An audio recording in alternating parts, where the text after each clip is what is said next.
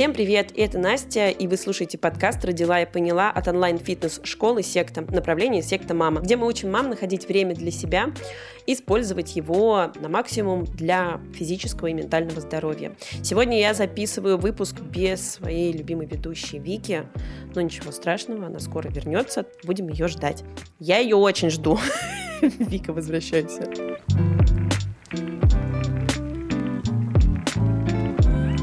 Мы родили и поняли, что в современном мире очень много информационного шума и сложно разобраться, где рекомендации действительно могут помочь, а где навредить. Сегодня разбираемся, как находить надежную медицинскую информацию и отличать научно обоснованные советы от мифов, а также как выбрать себе и своему ребенку квалифицированного специалиста. А в гостях у нас сегодня Аня Нестерова. Аня является руководителем у нас научного отдела Аня, привет! Очень рада тебя видеть. Расскажи немножко о себе и, собственно, об отделе, в котором ты являешься самым главным человеком, чтобы люди понимали, кто ты чем занимаешься. Всем привет! Меня зовут Аня Нестерова. Я руководитель направления научной информации и обучения нашей школы онлайн-фитнес и секта.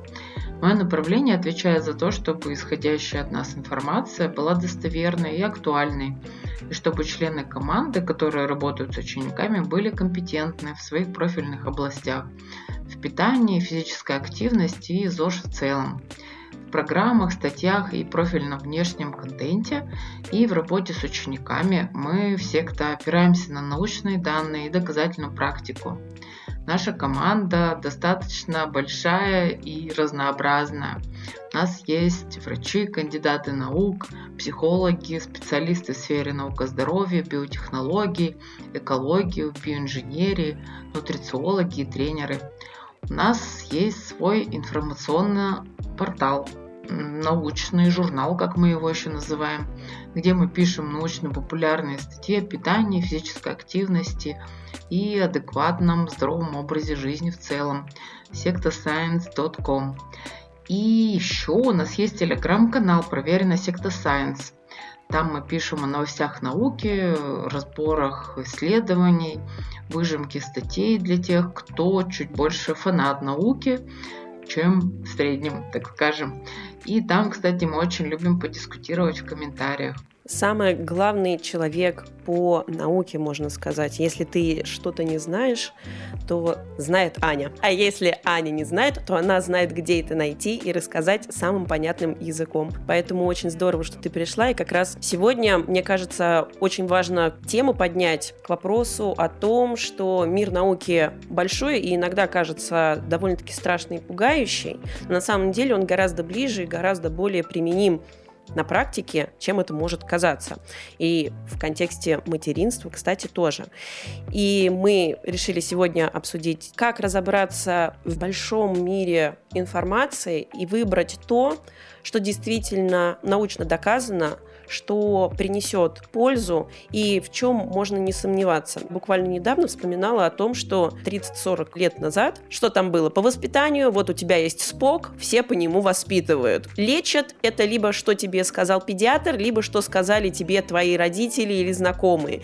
Из серии там «Купай в ромашке», еще что-то. Но со временем информации стало больше, выбор гораздо шире.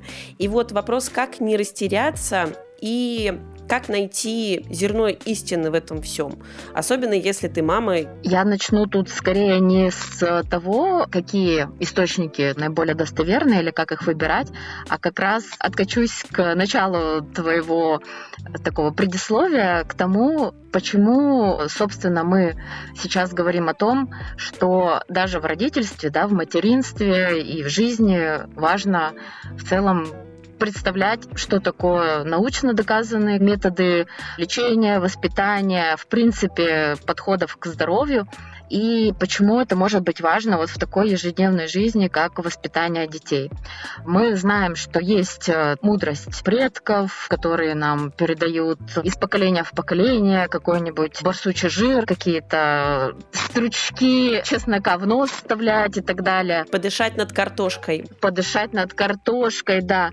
Есть какие-то штуки, которые педиатры несут из э, середины 20-го столетия, это вот очень так у нас развито в постсоветском пространстве. Очень многие опираются на то, что если, например, какая-то штука веками была ок для лечения чего-то, то почему она сейчас не ок? Это же что-то вот, что веками проверено, что там ваша наука.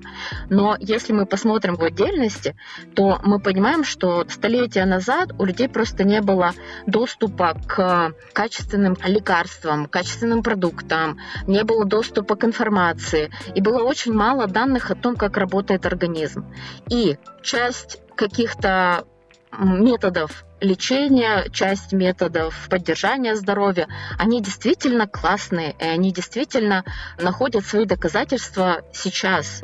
Если мы их проверяем с помощью качественных научных исследований, с хорошей методологией и так далее.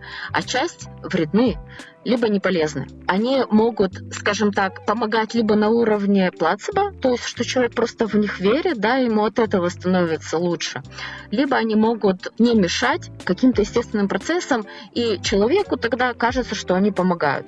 Как раз очень интересный пример привел вчера профессор на предмете по лабораторным методам в иммунологии, вчера как раз был пример о том, что когда человек, все знают, да, что когда температура температура поднимается при инфекции, нас знобит.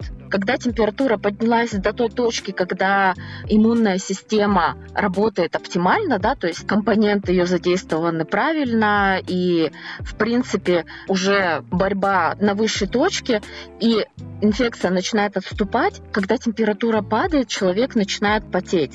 И это все так, действительно. Температура снижается, когда падает вирусная нагрузка, а, человек начинает потеть, потому что у него начинает снижаться температура. И наши древние предки начали размышлять о том, что, наверное, потение – это причина того, что человек выздоравливает. И начали думать о том, как же лечить детишек и самих себя. Укутываться, пить э, чай с малиной, который потоотделение вызывает и так далее. Но фишка в том, что потение было следствием выздоравливания. А неверная предпосылка была в том, что все наоборот. И сейчас мы понимаем, что если человек болеет, и у него еще инфекция не близка к тому, чтобы она начала излечиваться, и человек при этом укутался, когда у него температура, или там начал пить какие-то горячие напитки, сидя в одеяле, он обильно потеет, думает, что он близится к выздоравливанию, на самом деле он просто дехидрируется, то есть у него вода просто уходит из организма. Испаряется еще больше. Испаряется еще больше, а значит, что функции организма, в том числе и функции иммунной системы, начинают работать хуже. То есть мы этим вот древним средством только делаем хуже. Это отличный пример того, как может заблуждение многолетней давности привести к тому, что на самом деле мы делаем хуже. И таких штук гораздо больше, чем мы думаем. Это пример, почему, собственно, важно обращать внимание на то, что именно доказано, что работает, и разбираться, что причина, а что следствие. Как же, собственно, выбирать из всей вот этой вот массы всех методов заботы о здоровье те, что работают. Ты правильно отметила, что важно обращать внимание на источники информации. Если кто-то из слушателей знаком с понятием доказательной медицины, наверняка знакомы и с пирамидой доказательности. То есть сложная система в том, что если тебе о чем-то говорит один человек, кто бы он ни был, какой бы он умный ни был, это самая низшая ступенька доказательности. Если об этом говорят большое количество исследований с э, хорошей методологией, это более высокая э, ступенька, так скажем, надежности информации. И если вам близко, то можно опираться на это. И тогда дальнейшие наши рассуждения тут в целом уходят в сферу науки. Но для людей, которые не хотели бы разбираться, в этом, в общем-то, и не нужно разбираться. Можно опираться на простые правила. Первое. Если о чем-то говорит один человек, кто бы он ни был, этому верить не стоит. Это стоит проверить. Особенно если информация исходит от ваших родственников. Родственников или друзей. А у меня бабка так излечила деда. Точно. И вообще, между прочим, у нее из 11 детей выжило целых 8. Поэтому есть опыт у человека. Второе – это как проверять, где смотреть. Если вы видите какую-то рекомендацию, которая, скажем так, не содержит никаких отсылок к тому, откуда она взята, да, и вы не можете у этого источника информации этих отсылок каким-то образом достать. Например, вы читаете какого-то врача, или вы пришли к педиатру, и педиатр вам что-то рекомендует, а вы спрашиваете, а почему нам так нужно делать, на каком основании, в общем-то, дружелюбно, естественно. И если они не могут подтвердить свои слова ничем, ни исследованием, ни рекомендациями каких-то профильных организаций, в этом стоит сомневаться гораздо сильнее, чем в той информации, которую можно как-то подтвердить. Если мы говорим о каких-то общих рекомендациях, о каких-то распространенных жизненных ситуациях, распространенных болезнях, распространенных состояниях, опираться вполне себе можно на рекомендации именно профильных ассоциаций. Если вы поняли, например, что не знаете, чем кормить ребенка, или у него низкая физическая активность, и вы не знаете, сколько и как ему нужно двигаться, или, например, у него поднялась температура, и вы не знаете, как быть, что читать, или кому позвонить. И вот у вас нет, например, педиатра, которого вы выбрали уже до этого, человека, которого вы проверили с помощью таких внутренних критериев, которые как профессионализм могут охватывать личные штуки, читать в первую очередь стоит рекомендации профильных организаций. Можешь привести пример? Если мы говорим о каких-то общих рекомендациях в плане образа жизни, то есть физическая активность, сон, еда, моменты, связанные с ментальным здоровьем, есть организация, на которую все ссылаются, и мы, в принципе, тоже сошлемся, потому что ничего небезопасного она точно не может порекомендовать. Это Всемирная организация здравоохранения. У нее есть рекомендации и для взрослых, и для детей. И Естественно, тут нужно понимать, что они общие. Это вот прям такая вот полосочка, которая подходит большинству, абсолютно большинству людей в мире. Если мы начинаем какие-то такие более конкретные вещи смотреть, ну, например, у ребенка аллергия, тогда стоит поискать, что же рекомендуют ассоциации которые занимаются аллергиями, либо какое-то у него там хроническое заболевание. Которые занимаются как раз исследованиями этих заболеваний. Да, исследованиями или просто работая с пациентами. Целиакию, например, выяснили у ребенка или непереносимость лактозы. Ищите ассоциацию, которая занимается именно такими вопросами. Есть на уровне как международном, так и национальных уровнях ассоциации, которые как общественным здоровьем занимаются, то есть они рекомендуют какие-то общие вещи, как я уже сказала, как есть, как э, двигаться, сколько спать, как заботиться о своем ментальном здоровье, какие есть э, базовые осмотры для человека, для каждого, для ребенка, для мамы и так далее, какие есть э, базовые рекомендации по иммунизации, то есть по вакцинации и, в принципе, о каких-то профилактических моментах моментах. На национальном уровне есть Министерство здравоохранения, которые тоже такие рекомендации могут издавать. В разных странах, естественно, рекомендации могут отличаться по своему качеству, то есть э, насколько качественно специалисты данного конкретного государства научно подкованы и обрабатывают информацию таким корректным путем. Скажем так, общепринято, да, что достаточно качественные рекомендации у специалистов из США, то есть э, рекомендации, которые исходят от Министерства здравоохранения США, Великобритании, Австралии, европейские организации, потому что, скажем так, наука в целом там достаточно сильна. И у них есть возможность качественно отбирать специалистов, которые обрабатывают весь массив научных данных, и не только научных, и на их основе могут качественно, с правильной методологией уже какие-то рекомендации издать. Прямо сейчас вспомнила, что у некоторых организаций, вот таких международных, есть странички на языке, которым ты ищешь. Я, по-моему, смотрела канадское, что-то там тоже было связано, по-моему, с грудным вскармливанием. Соответственно, здравоохранение Канады на русском языке брошюра. Сидишь и изучаешь. И это к вопросу о том, что они стараются стараются как раз еще сделать это доступным. У ВОЗ тоже все есть на русском языке, все доступно, все можно посмотреть, чтобы расширить представление о том, что происходит. Это как раз к вопросу об информированности, что не только картошкой подышать. Я, кстати, ребенок, которому что-то чем-то мазали, чем-то травма детства. Завидую моим детям, потому что они через это точно пройдут. Инициация. Ты заболел. В детство. Инициация в советское детство.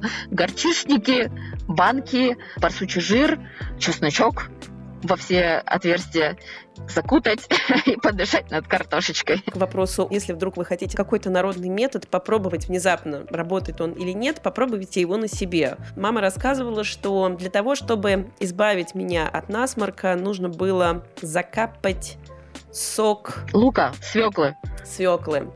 И она говорит, значит, она закапала. В общем, ребенок не очень был счастлив. То есть я в происходящем такой, ты что? Хорошо, что выжил. Да.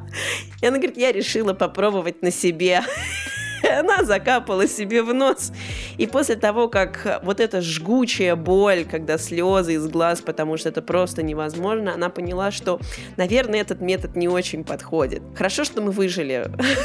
У меня есть истории еще более такие трагикомичные. Я очень часто была у бабушки в детстве, и от отравления она меня лечила молоком с медным купоросом. И еще одно время она у меня увлекалась уринотерапией. Мне, слава богу, удалось избежать питья этой живительной влаги, но прикладывать она мне ее пыталась, э, где бы у меня не болело.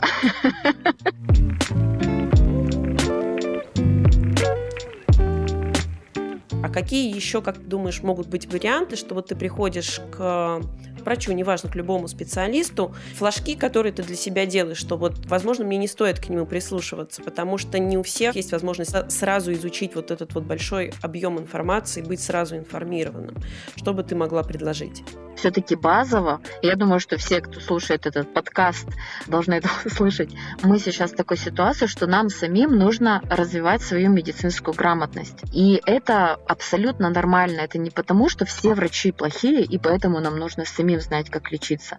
Это потому, что медицинская грамотность, в принципе, помогает понять, насколько серьезное состояние у тебя или у ребенка, улучшается оно или ухудшается.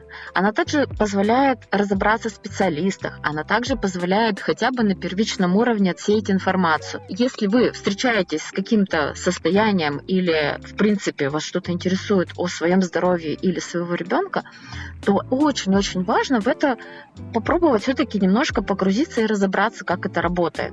Да, не на глубоком уровне специалиста, но на минимуме. Это вот такая как бы штука, которая позволит принимать решения, по крайней мере, первичные. Если мы говорим о красных флажках, в ситуации, когда вот медицинская грамотность, которой вы обладаете, например, не дает вам понимания стопроцентного.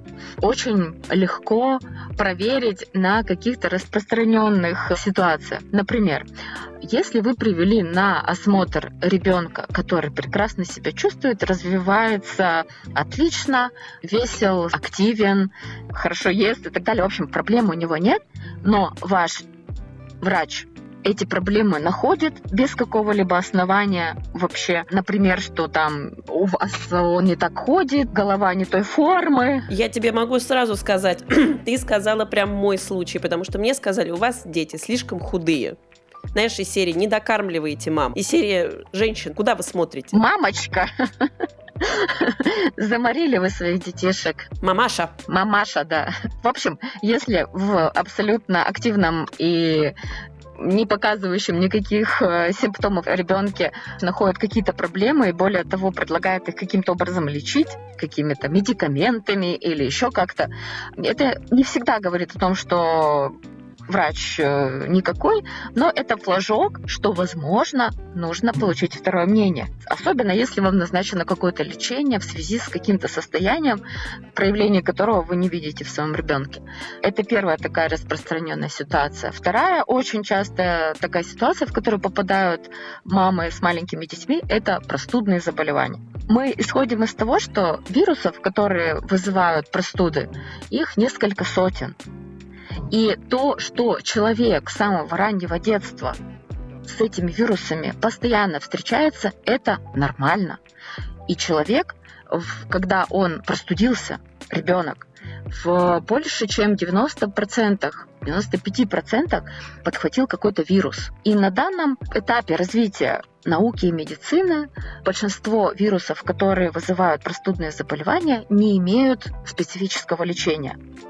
Есть специфическое лечение против гриппа, оно не самой высокой эффективностью, но оно, по крайней мере, существует. Для всех остальных нет. Вирусы простудные, как правило, проходят сами.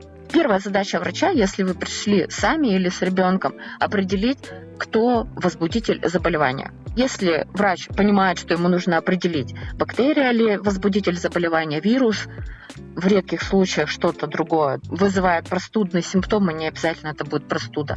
И если врач понимая, что это вирусное заболевание, вам прописывает какие бы то ни было лекарства, отличные от тех, что работают только с симптомами, например, жаропонижающие, или если там сильно кашляет ребенок, то что-то связано с сильно кашляет, не может спать, вообще просто кошмар, то может временно назначить какие-то кашлеподавляющие или симптоматически по борьбе с насморком. Если он что-то еще вам назначает, это красный флажок о том, что нужно возможно получить другое мнение или разобраться получше с этим вопросом. В этой ситуации мамы бывают по десятку раз в год, да, когда они с простудой приходят к врачу. И это очень хороший тоже показатель, по которому можно этот красный флажок отследить. И, кстати, это совершенно нормально, если ребенок болеет часто. До 10-12 раз в год простудные заболевания вирусные считаются нормальными, и это не показывает на низкий иммунитет и какие-то патологии и так далее.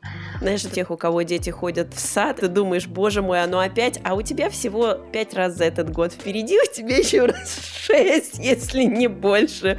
Выдыхай, это нормально, это часть процесса. Да, они взращивают свой иммунитет, потом будут точно болеть меньше. Здоровые дети, которые не имеют каких-то патологий. Вот ты сказала по поводу того, что разобраться, как организм вообще, что в нем происходит и как ну, давай так, базовая такая анатомия немножко. Мне кажется, это тут один из моментов, что не все понимают, что у тебя внутри, как оно вообще расположено и как работает.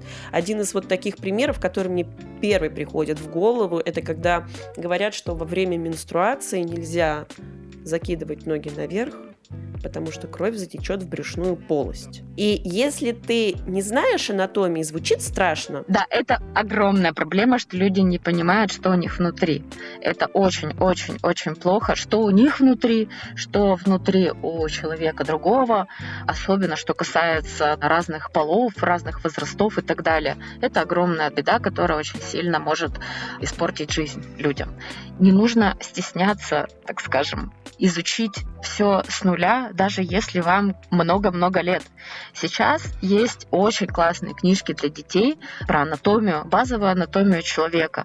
Есть книжки-раскладушки, есть человечки, у которых там окошки открываются, и про каждый орган рассказывается и так далее.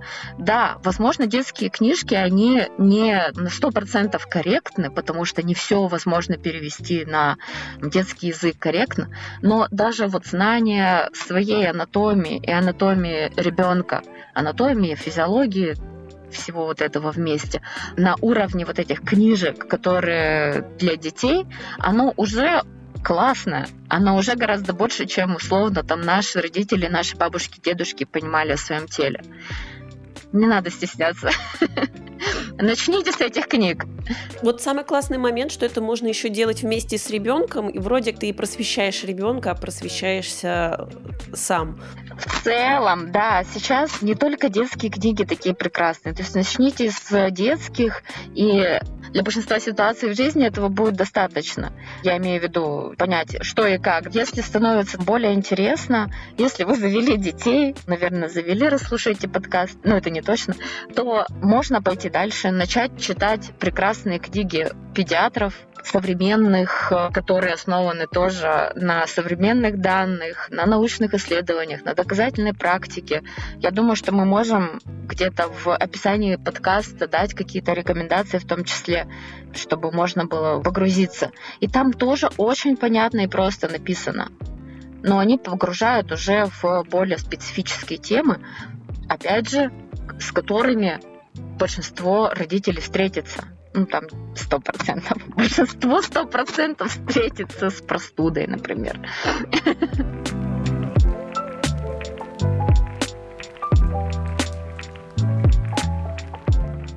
Аня, спасибо тебе большое, потому что тема на самом деле, она обширная. Я надеюсь, что если вдруг появятся еще вопросы и пожелания, то э, наши слушательницы могут всегда написать, попросить. Мы будем рады развить эту тему и ответить на вопросы. Что бы ты хотела, чтобы люди вынесли из э, нашего выпуска? Главное пожелание – никому не верьте. На слово. Перепроверяйте. Перепроверяйте, да. И второе, развивайте свою медицинскую грамотность, критическое мышление. Тогда, если она будет на достаточно развитом уровне, и вы будете знать, каким образом отсеять информацию, которую вы получаете из статей, из уст педиатров или каких-то других специалистов, и будете знать, куда бежать, где смотреть, где проверить, возможно, у кого спросить, это супер важно. Потому что мы, например, очень всегда основательно, по крайней мере, в большинстве случаев, подходим, например, к выбору всего на самом деле, там, машины, мастером маникюра или прически, подходим очень тщательно к тому, насколько профессионально будет там наш сантехник, какую одежду выбирать ребенку. О, да. Сюда нужно направить тоже очень много внимания или, по крайней мере, немало внимания для того, чтобы разобраться тоже и принимать уже осознанные и такие обоснованные решения. И для себя, и для ребенка, и для всех близких. Спасибо тебе большое. Очень важный и ценный разговор. Я надеюсь, что мы еще услышимся и увидимся. Спасибо. Пока-пока. Наш подкаст выходит каждый месяц. Не забывайте подписываться на нас и наше сообщество «Секта Мама» в соцсетях, чтобы не пропустить новые выпуски. Ссылки будут в описании. А еще у нас есть промокод на неделю занятий с куратором. Не пропустите. С вами была Настя. До новых встреч. Пока-пока. thank you